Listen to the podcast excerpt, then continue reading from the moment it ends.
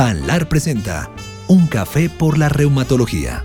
Sean todos bienvenidos a Un café por la reumatología, el podcast de Panlar, iniciativa de la Liga Panamericana de Asociaciones de Reumatología para la difusión de los principales avances de la especialidad de nuestro continente.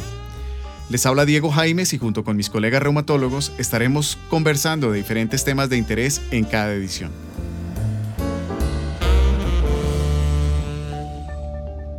A principios del año 2000, el Instituto de Medicina de los Estados Unidos publicó el resultado de una investigación realizada sobre los errores médicos en pacientes atendidos en forma hospitalaria. El informe, titulado Errar es humano, concluyó que entre 44.000 a 98.000 personas morían anualmente en los hospitales de ese país como resultado de errores que sucedían en el proceso de atención. Esta cifra se encontraba incluso por encima de la mortalidad producida por accidentes de tránsito, por cáncer de mama o por VIH para esa época. Desde entonces se han desarrollado y adoptado intervenciones altamente eficaces para evitar estos desenlaces relacionados con la seguridad de nuestros pacientes y ampliándolas más allá del ámbito hospitalario, incluyendo la atención ambulatoria y por supuesto el ejercicio del reumatólogo. Hoy, en un café por la reumatología, hablaremos acerca de las estrategias que se están implementando desde Panlar para mejorar la atención de nuestros pacientes desde el punto de vista de la gestión clínica. Junto con Carlo Vinicio Caballero, editor en jefe de Global Rheumatology, nos acompañan Antonio Cachafeiro, internista y reumatólogo panameño, magíster en Administración de Servicios Sanitarios y director médico del Hospital Punta Pacífica en Panamá. Con él, Pedro Santos Moreno, internista y reumatólogo colombiano, director científico de Biomap IPS, Centro de Atención Integral en artritis reumatoide en la ciudad de Bogotá. Antonio, muchas gracias por estar con nosotros. ¿Qué tal? Buenas tardes. placer estar aquí. Pedro, gracias por acompañarnos. Muy buenas tardes, muchas gracias por invitarme. Carlo, a medida que progresan las herramientas de diagnóstico y tratamiento para nuestros pacientes, también avanza el conocimiento alrededor de la seguridad y en general de la calidad en la atención en salud. Sí, hola Diego, hola Pedro y Antonio. Definitivamente eh, lo dice Drucker, lo que no se mide no se puede mejorar, pero al mismo tiempo nos queda la duda de qué es lo que tenemos que medir y qué es lo que tenemos que mejorar. Entonces va a ser muy interesante ver en este podcast o escuchar en este podcast a personas que tienen realmente experiencia en el tema de medición y la experiencia que se ha realizado a través de, de, Panlar con, con, los centros de acreditación de excelencia Panlar y conocer eh, eh, de parte de ellos cómo estamos y cómo podemos mejorar eh, en la medición de lo que estamos haciendo. El concepto de calidad en salud es difícil de definir. Algunos autores la describen como la prestación de servicios de manera estandarizada y segura, donde el paciente sea el centro de atención. Sin embargo, Antonio, más allá de esta definición para ti, ¿qué es una atención en reumatología de calidad y por qué es tan importante hablar de estos aspectos? Bueno, yo creo que es importante remontarnos a, qué, las personas perciben como, como calidad. Desde el punto de vista de, cosas, uno habla de que algo tiene un atributo que lo hace mejor, igual o peor que otro. Y hay un concepto siempre, usualmente, del, del, precio en el concepto de calidad. Esas son las cosas que el público valora. Pero en el tema salud, es tratar de obtener los mejores resultados posibles desde el punto de vista eh, clínico con los conocimientos actuales, o sea, con lo que tienes en el momento y hasta dónde ha llegado, digamos, la, ciencia, la tecnología y los recursos. Esto es como, como globalmente, pero el concepto se ha ampliado más hacia incluir pues, otros factores eh, que son, pues obviamente, la seguridad del paciente y la atención centrada en el paciente. Si nos vamos a pensar que la atención centrada en el paciente involucra todos estos aspectos de calidad, eh, podemos decir que engloba, digámoslo así, todos los procesos, tanto diagnósticos, eh, los procesos de tratamiento, los procesos de seguridad y los procesos de inclusión del paciente en la toma de decisiones. Entonces creo que esto es eh, importante porque al final la atención centrada en el paciente es preocuparnos por el paciente y cuando nos preocupamos por el paciente, sabemos que estamos haciendo lo correcto en hacer un diagnóstico adecuado en que no le vamos a dar una medicación que no corresponde o en que eh, vamos a tratar de seguir las guías terapéuticas para obtener los mejores resultados. Carlos. Sí, eh, muy importante lo que dice Antonio. Decía en la introducción eh, que mencionabas que cómo medíamos esto. Y aquí yo quiero que ustedes como nos aclaren un poco para poder entender desde lo que he estado revisando, te hablan de diferentes procesos para medir la gestión. Entonces, alguna gente habla de calidad hospitalaria y mide precisamente esos procesos de acuerdo a la estructura, las instalaciones que tiene un lugar, de acuerdo a los procesos, las cosas que hace, las actividades que se realizan para garantizar un servicio y cómo se miden los resultados o desenlaces. Pero hay unos que hablan de evaluación externa y, por ejemplo, se refieren a tipos de evaluación como el Joint Commission, que tienen en tu hospital allá en Pacífica, en Centroamérica. Entiendo el único de, Centroamérica que tiene esta, esta, esta certificación. Y hay otros que lo miden desde calidad de procesos, por ejemplo, el ISO 9000, que entiendo lo hace la Asociación Colombiana de Reumatología, de las asociaciones que conocemos nosotros, y va encaminado a medición de procesos internos. ¿Cómo es eso? cuándo, se utiliza uno, cuándo se utiliza el otro, qué mide uno, qué mide el otro. Y, bueno, no sé, queremos saber un poco más de eso. Bueno, normalmente, eh, digamos, la estructura de, de los procesos de calidad se evalúan tal cual lo dijiste, Carlos, en estructura, procesos y resultados. Esto básicamente nos da eh, una guía de, qué es lo que tenemos en estructura, es decir, cuento con la cantidad de reumatólogos, los reumatólogos preparados, las enfermeras. Tengo, aparte de eso, pues eh, los equipos que necesito, el ultrasonido que quiero, eh, todo, todo aquello equipamiento.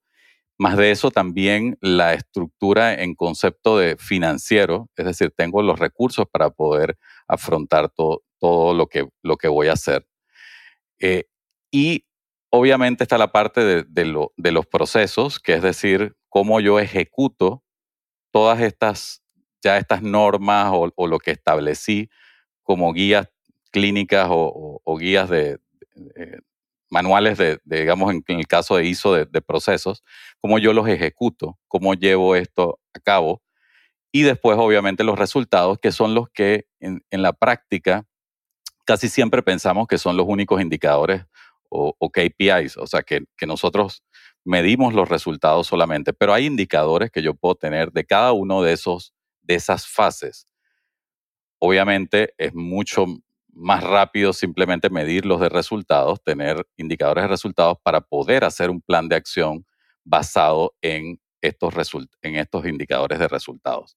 Y con eso, pues es una metodología que se usa, que es el Focus PDCA, en la cual uno ve según esos resultados en estos indicadores cuáles son mis planes de acción para mejorarlos o, cuál, o si ya yo tengo un indicador en control, lo sigo midiendo, eh, es, importante, digamos, para el, para el paciente o no es importante, porque eso también eh, genera eh, gasto en recursos, ¿no? De que yo esté midiendo pues indicadores que de repente no tienen una, una relevancia como lo tenían al inicio, digamos, de que yo empecé el proceso. En, términos generales, los reumatólogos estamos acostumbrados a medir, medir el estado de actividad de la enfermedad, medir el grado de discapacidad, incluso medir la adherencia, pero no, creo que no estamos tan acostumbrados a medir el desempeño, la gestión clínica. Y tampoco se nos enseña. Siento que, que nos estamos, se, nos, se nos forma muy enfocados a la, al resultado clínico de la atención del paciente. En ese sentido, Antonio, ¿cuáles consideras que pueden ser esos objetivos de gestión en términos generales que un reumatólogo en su práctica clínica debería tener en cuenta cuando ve pacientes? Yo creo que, que o sea, justo como, como se ha hablado, si esto es un proceso de hospitales o de instituciones o, o, es algo que pueden poner en práctica cualquier eh, persona en su práctica privada o pública como, como individuo. Yo creo que, que sí. O sea, esto es algo que al final, eh, si uno se estructura, puede lograr mejores objetivos en su práctica, incluyendo incluso la organización del tiempo y la capacidad de poder responder mejor al día a día, es decir, a las actividades docentes, a las actividades eh, asistenciales. Entonces creo que eso es, un, componente importante. Ahora, medirlo es, la parte difícil, digamos, cuando uno está solo, o sea, cuando uno de repente es una sola persona en la cual tiene que eh, establecer todo el proceso y, aparte ver los resultados finales. y, entonces, por eso es que es importante la informatización, el tener las cosas preparadas desde el inicio, en la cual al final los resultados y los indicadores salen eh, prácticamente mucho más sencillo de lo que teníamos antes de, tener que pues, buscar expedientes o hacer un montón de cosas. Creo que eso es sumamente importante si uno quiere hacer una práctica eh, adecuada. Yo creo que el, uso de, de expedientes médicos electrónicos, tener registros, yo creo que eso es fundamental para poder hacer esto. ¿no? Dependemos un poco, Antonio, de los sistemas de salud en los que estamos inmersos cada uno de nosotros con nuestro ejercicio. Por ejemplo, en nuestro país eh, te piden de parte del ministerio el tema de habilitación para saber que tengas unos requisitos de tal y cual cosa que tienes que cumplir. Y como decía Diego, ya en la parte de reumatología, que probablemente hablaremos, vamos a hablar más adelante con Pedro, eh, qué es lo que estamos haciendo a nivel de PANLAR con los centros de excelencia. Eh, el reumatólogo está muy enfocado en, en general, seguimiento de estrategias como la de T2T, tratar por objetivos, que son estrategias que van a los medicamentos y a un seguimiento clínico de los pacientes. Pero si el sistema no funciona, si el sistema no te da los medicamentos, si el sistema no te da acceso, si el sistema no te da oportunidad, ¿Cómo hace un hospital de alto nivel con conexiones Estados Unidos y muchas partes para mantener esa acreditación de calidad, esa certificación de calidad, si el sistema de su país no está garantizando que tenga el flujo que se debe para una especialidad, por ejemplo, como reumatología? Claro, digo, una cosa es una acreditación de un hospital y una cosa es, eh, digamos, la práctica general de cada individuo. Ahora, en la parte de acreditación, yo tengo que, estar claro de que es un proceso constante, o sea, que no es algo que, yo hice hoy, me acredité y, ya no tengo más nada que hacer, o sea, esto es algo dinámico en lo cual eh, todos los días hay algo que hacer al respecto. Eso involucra recursos y estamos de acuerdo, o sea, acreditaciones como la Joint Commission son acreditaciones costosas que involucran preevaluaciones, eh, un seguimiento constante, un sinnúmero de personas trabajando en un, en un sistema de calidad para poder llevar esto a cabo. Pero yo creo que, extrapolado a lo que uno hace en la práctica, ya sea un hospital público eh, o de una práctica privada, es importante saber que, que, por ejemplo, yo tengo una estrategia Treat to Target y estoy solo enfocado en justamente tratamiento y resultados clínicos, pero yo no, yo no he evaluado allí si ese paciente llegó a la farmacia y eh, pues el farmacéutico no entendió la receta o mi letra era elegible y hizo que, el farmacéutico le diera otro medicamento que no era el, medicamento adecuado. Entonces, eso es un componente que yo no estoy evaluando si yo no hago todo un proceso global. Es decir, si incluyo la farmacovigilancia, si incluyo todo esto, toda esta parte de seguridad del paciente para poder lograrlo. Entonces no es algo eh, que es solo clínico, que es de resultados clínicos, eso es una parte de todo, pero yo creo que, al final eh, involucra mucho más allá. O sea, la seguridad del paciente involucra otras cosas. las acreditaciones en general son herramientas que han surgido para, para alcanzar esos altos estándares de calidad casi que en un 360, Antonio y Pedro. Y y si bien en general se conocen acreditaciones de calidad en muchos sectores desde hace mucho tiempo, en salud no son tan recientes y más aún en reumatología.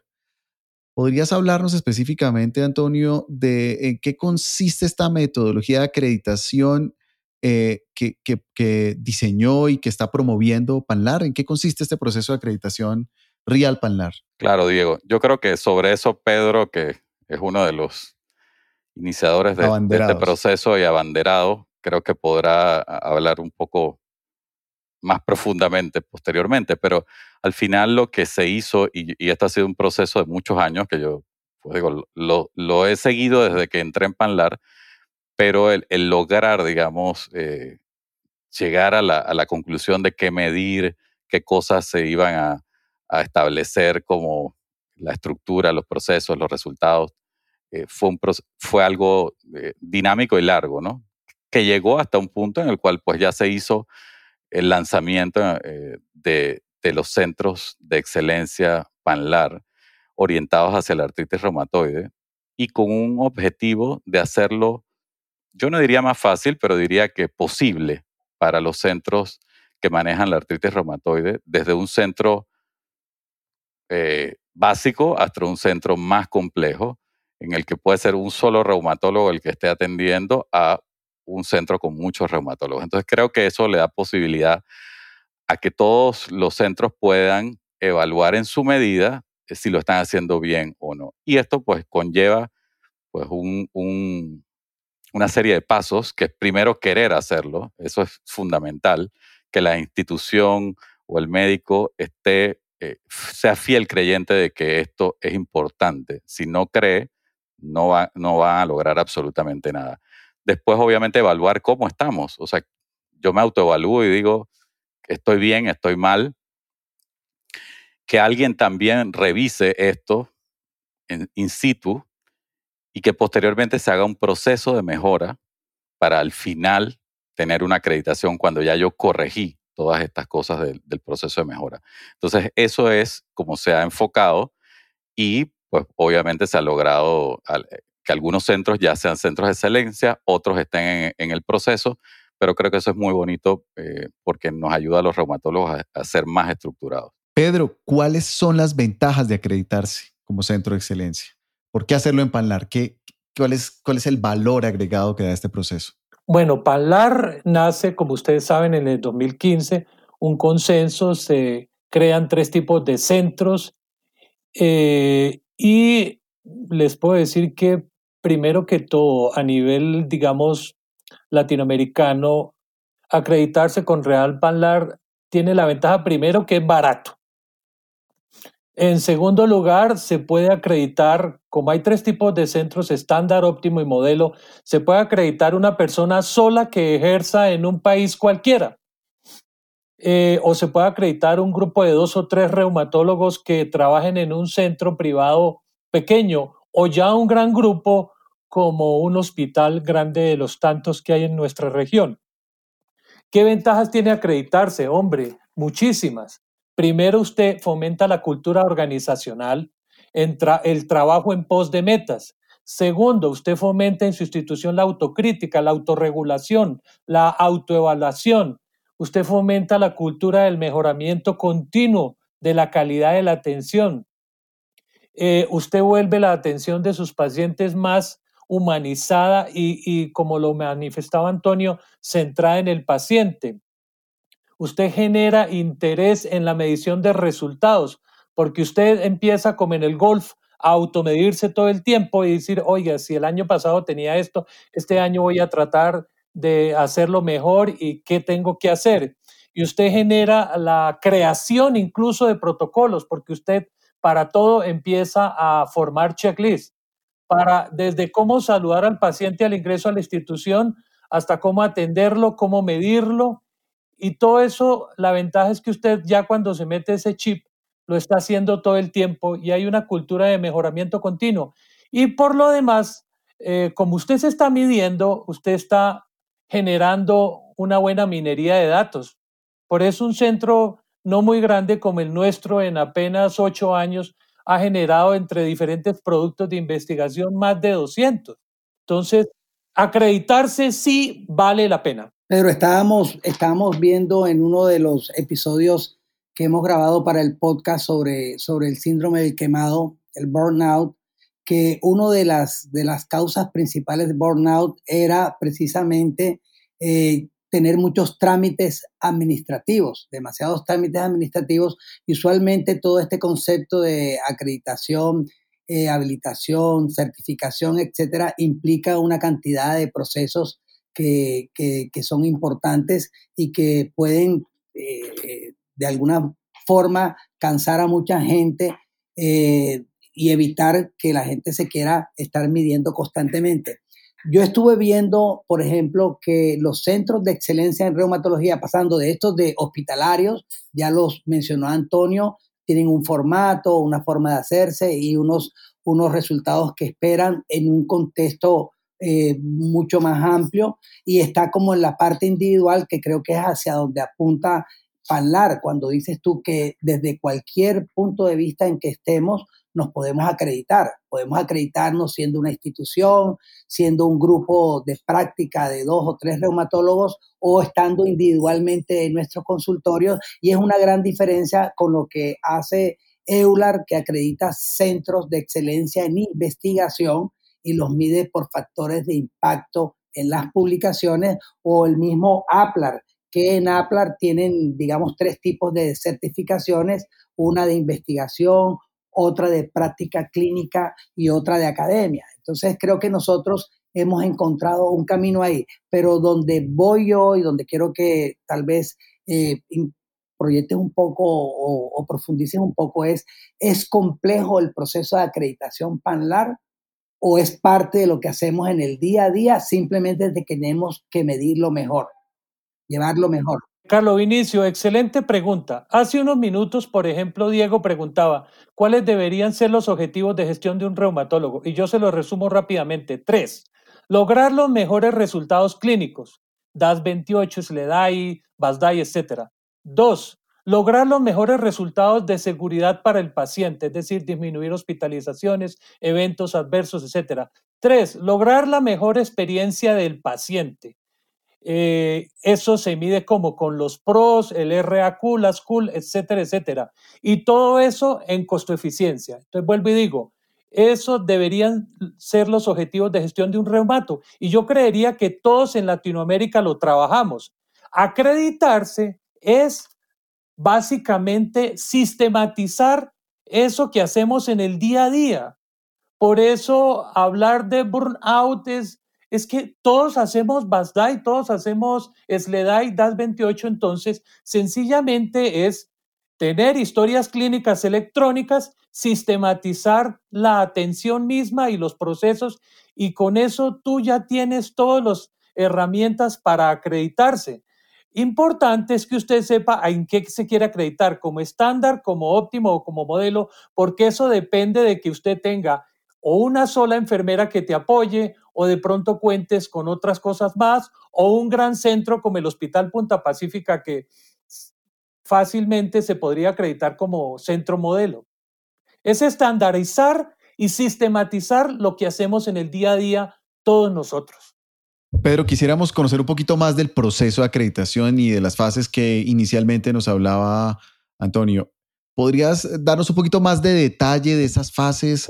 ¿Cómo se lleva a cabo este proceso? ¿Cómo lo llevaste tú a cabo en Biomap? Bueno, como le decías, como repito, se puede acreditar una persona sola, un grupo de dos o tres o una gran institución. Bueno, Biomap somos ocho reumatólogos en este momento. Entonces, la primera fase es que usted se autoevalúa, una autoevaluación en donde dices en qué, en cuál de los tres tipos de centro me quiero acreditar. Posteriormente, obviamente hay que tener la voluntad política. Solicitas la visita de un real panlar local, quien es el que hace una previsita. Para el caso de nosotros, nos evaluó el doctor González de Caire y eh, cumplimos determinadas cosas y otras no las cumplimos en esa primera previsita. Cuando usted ya recibe esa previsita de calificación por el Real Panlar local, PANLAR, el centro de acreditación te propone un plan de mejoramiento y te da un plazo máximo de seis meses para cumplirlo. Pasados esos seis meses o de pronto si lo logras en menos, viene ya la visita final del centro de acreditación en donde tú debes cumplir al menos con más del 80% de los estándares, bien sea estructura, proceso o resultado. Si lo cumple más del 80, te acreditamos o te acreditan entre 70 y 80% te dan una opción de volver a hacer plan de mejoramiento, a ver si lo puedes lograr al cabo de otros seis meses. Y si cumples menos del 70, no te acreditan como centro de excelencia. Básicamente son esas tres fases. Autoevaluarse, previsita real panlar, plan de mejoramiento y visita final. ¿Cuál fue la principal, el principal reto que ustedes afrontaron en el proceso? ¿Cuál fue la, esa dificultad que tuvieron que afrontar y, esa oportunidad de mejora más relevante o que más, que más recuerdas durante el proceso de acreditación, Pedro? Lo primero, hombre, es la voluntad política de las directivas de la institución, porque generalmente lo primero dice, bueno, ¿y esto qué nos va a dar? Eh, ¿Esto genera más contratos? ¿Esto genera plata o qué? Por ejemplo, alguna vez eh, quisimos acreditarnos yo en Commission, pero cuando preguntamos eso cuánto valía, bueno, salimos corriendo. Bueno, autoevaluar. Entonces, lo segundo es saber, es. saber em, en qué tipo de centro me quiero autoevaluar. El gran reto realmente también fue la cultura organizacional, enfocar la gente en que eh, trabaje en pos de mejorar eh, los estándares que nos van a evaluar es una cuestión sumamente difícil. Y cuando viene la propuesta de plan de mejoramiento, es un reto berraquísimo porque es que el plan de mejora, eh, para acreditarse como centro modelo en Panlar son más de 80 variables que van desde liderazgo, estrategias, políticas, pasa por recursos humanos, luego pasa por estructuras, resultados clínicos, si conseguiste la remisión en determinado número de pacientes, es difícil. Eh, y que la gente esté enfocada en eso y a la gente que no se le va a pagar extra por eso, entonces, pero ya cuando la gente se le enseña a la gente que eso es como si jugaras golf, en donde tú no te comparas con el que está contigo al lado, sino te comparas a ti mismo Crear esa cultura organizacional fue el mayor reto, pero cuando se logra, eh, es el mejor logro, porque todo el tiempo te estás autoevaluando y automejorando. Por supuesto, la satisfacción de verse acreditados y de saber que están en un proceso de mejoramiento continuo, pero dentro de, dentro de todas esas beneficios y características que nos has comentado, Pedro, ¿cuál fue el que te causó mayor satisfacción? El que tú dijiste, uff, de verdad que estoy viendo de manera directa el cambio en Biomap? ¿Qué fue lo que más te llenó, lo que más te dio satisfacción dentro del proceso y tal vez después de recibir la, acreditación? ¿Cuánto tiempo llevan acreditados ya, Pedro?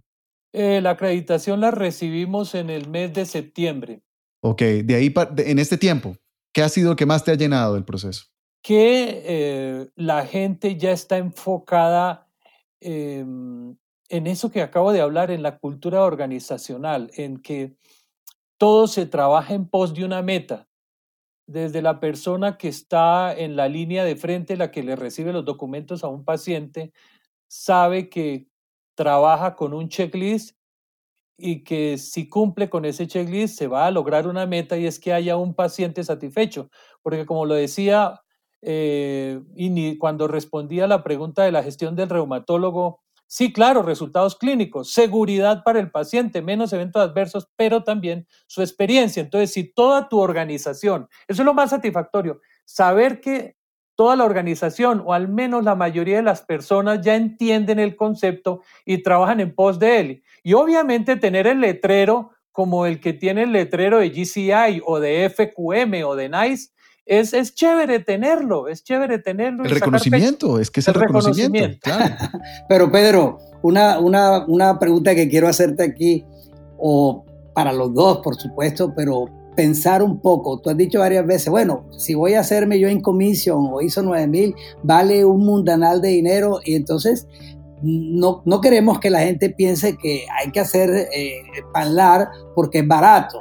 Eh, es qué quiero, por qué quiero hacer Panlar. Y yo siento que, como decía anteriormente, hay un diferencial fundamental.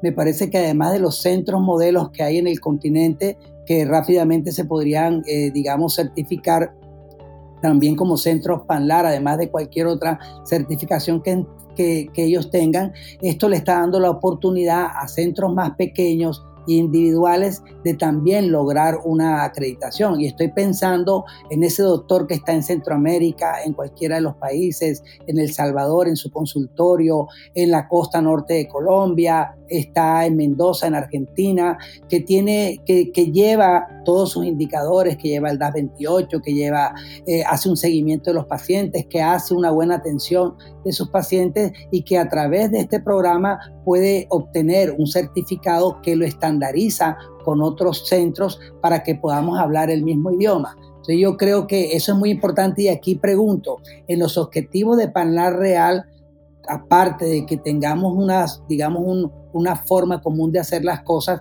¿cuál es el objetivo mayor que ves tú a un tiempo? ¿Este programa va a seguir, va a continuar? Y si continúa, ¿cómo lo ves tú a cinco años? Carlos Vinicio, muchas gracias por, por tu pregunta, pero yo me voy a referir a algo que dijiste que es clave.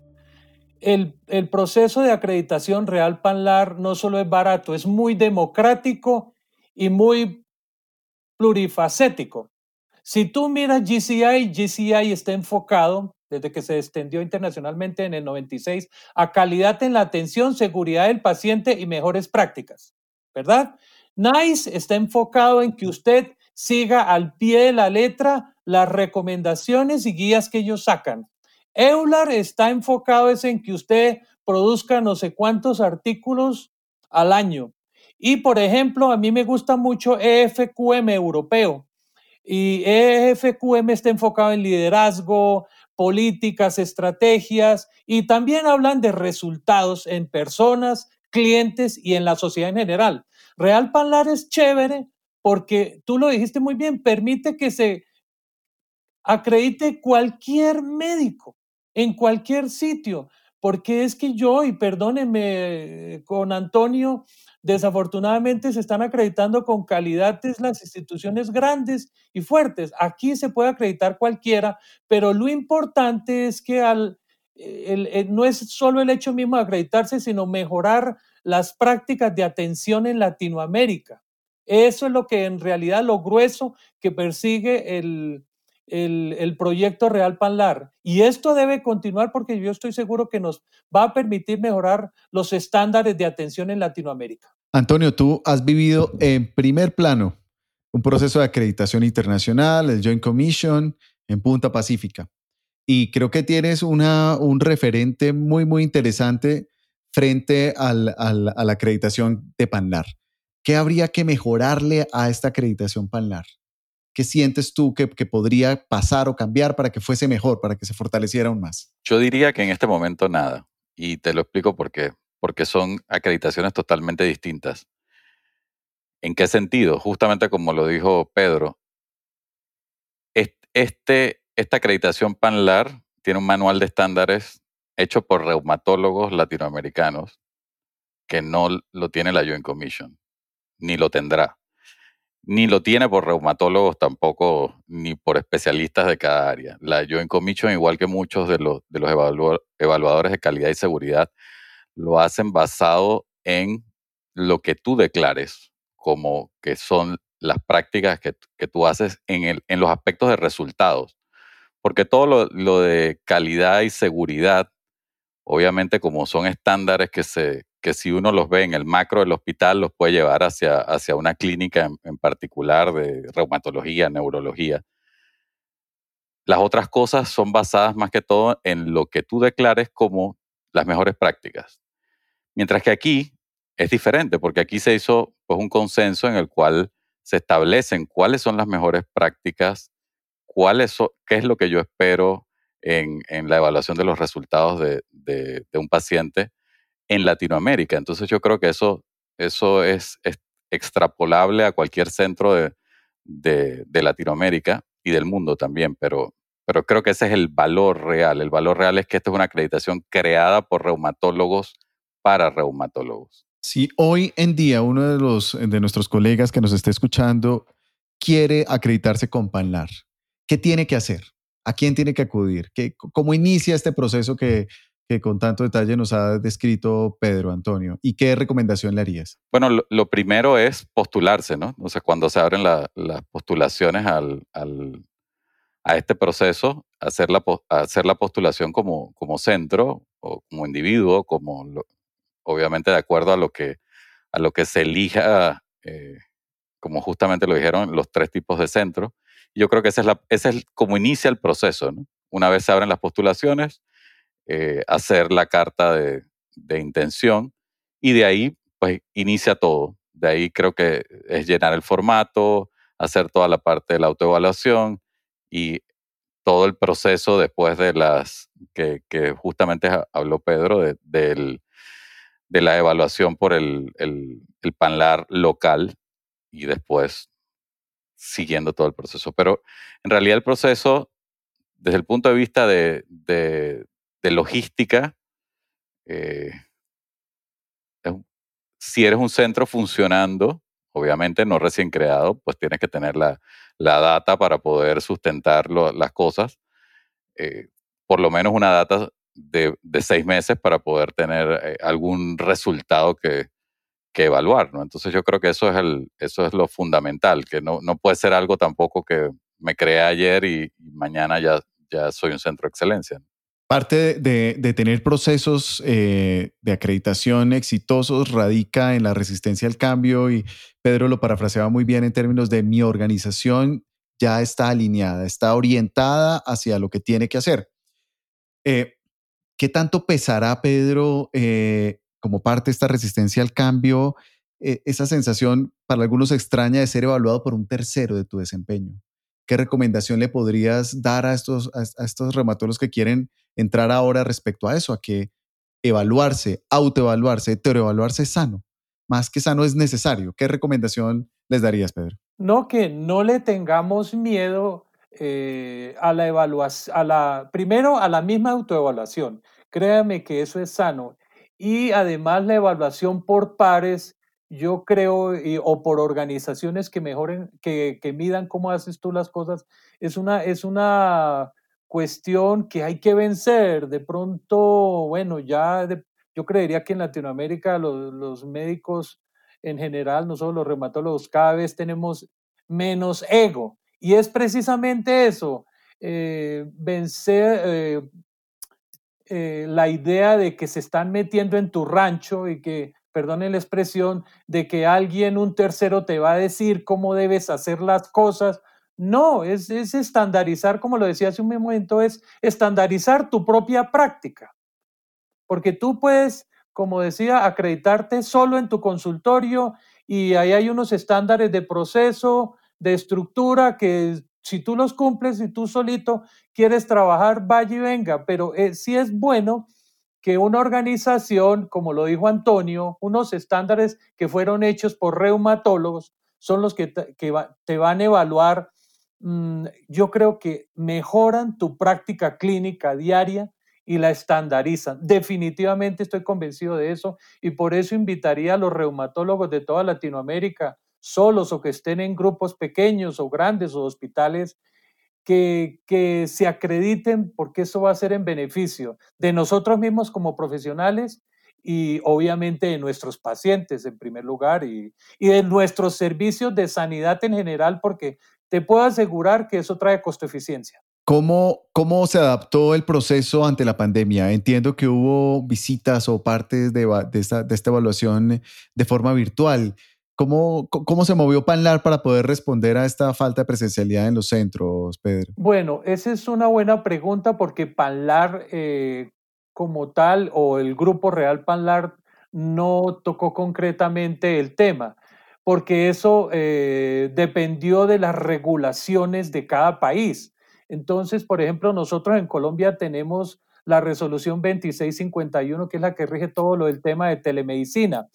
Eh, el gobierno, cuando comienza la pandemia, el 20 de marzo saca una resolución que um, eh, flexibilizó un poquito el tema eh, de la telemedicina y entonces, eso sí, los centros, por ejemplo el nuestro y los que empezaron a hacer telemedicina, se vieron obligados a, habilitarse ante las respectivas secretarías de salud para poder implementar eh, los servicios de telemedicina, obviamente cumpliendo con normas IPA y, otro tipo de cosas. Por ejemplo, aquí en Colombia pesa mucho el tema esto de la ley de habeas data.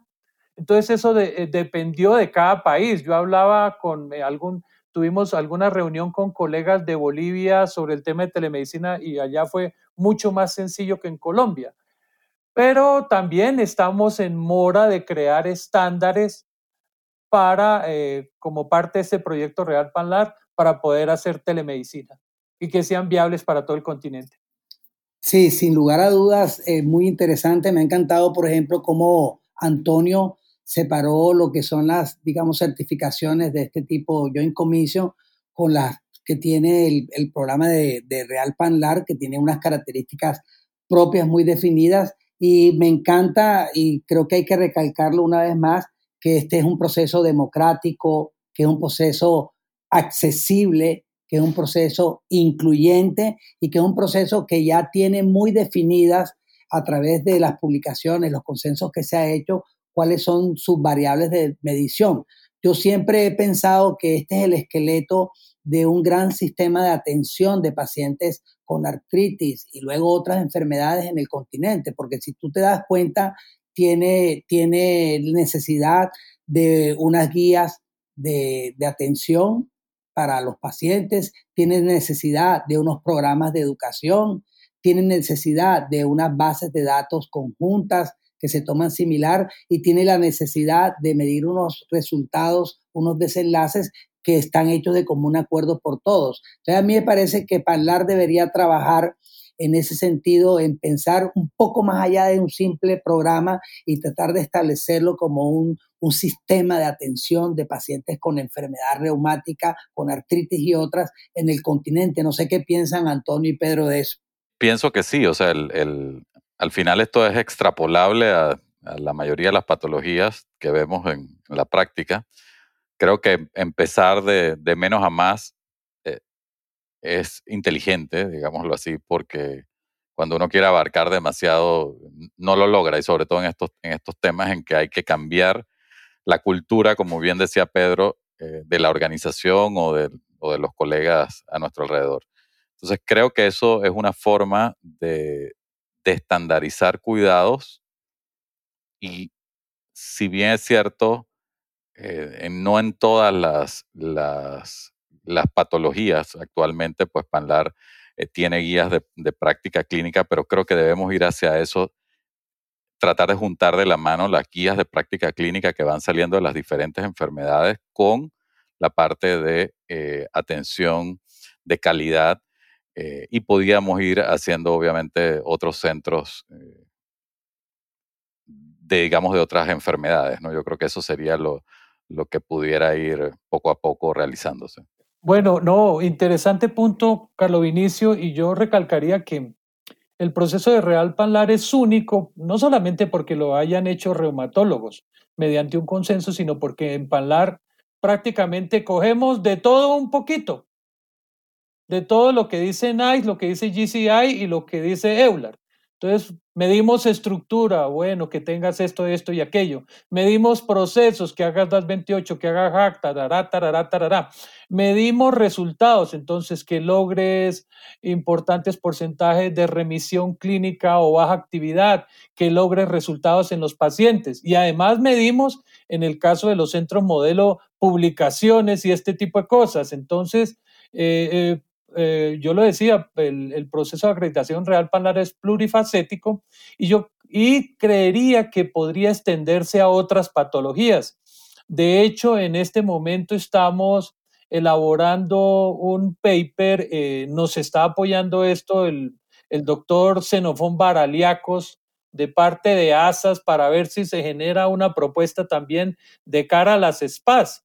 Y, básicamente es lo mismo, decir, mire, pueden ser estos, estos son estándares de estructura de proceso de resultado, estos podrían ser los tipos de centros en SPA en Latinoamérica, en fin, esto se puede extender a todo. Y al final de cuentas, mire, los reumatólogos tenemos ya la cultura de medir, esto no es, esto no es del otro mundo. Para prácticamente todas nuestras enfermedades tenemos escalas, entonces eh, es sistematizarlo, sigo diciendo, y un poquito avanzar más, porque nosotros los reumatólogos estamos ya acostumbrados a medirlo todo en casi prácticamente todas las enfermedades. Carlos, establecer modelos de gestión clínica estandarizados, enfocados en la atención y seguridad del paciente, al final se van a traducir en estandarización y alta calidad en la atención. Esto sin duda mejorará no solo los desenlaces clínicos, sino la satisfacción de nuestros pacientes y sus familias y también, por supuesto, beneficiar nuestros sistemas sanitarios.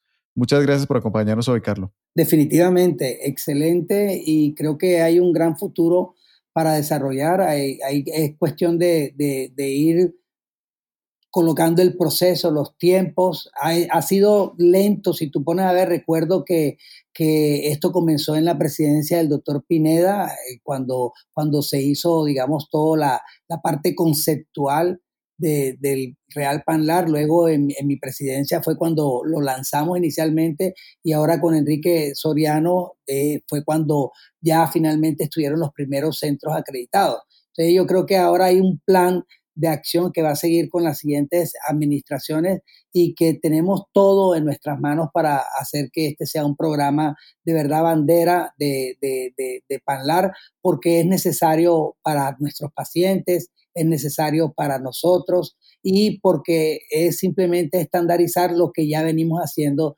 desde hace mucho tiempo y nos va a permitir tener unos resultados que van a ser para mostrar a nivel global, ¿no?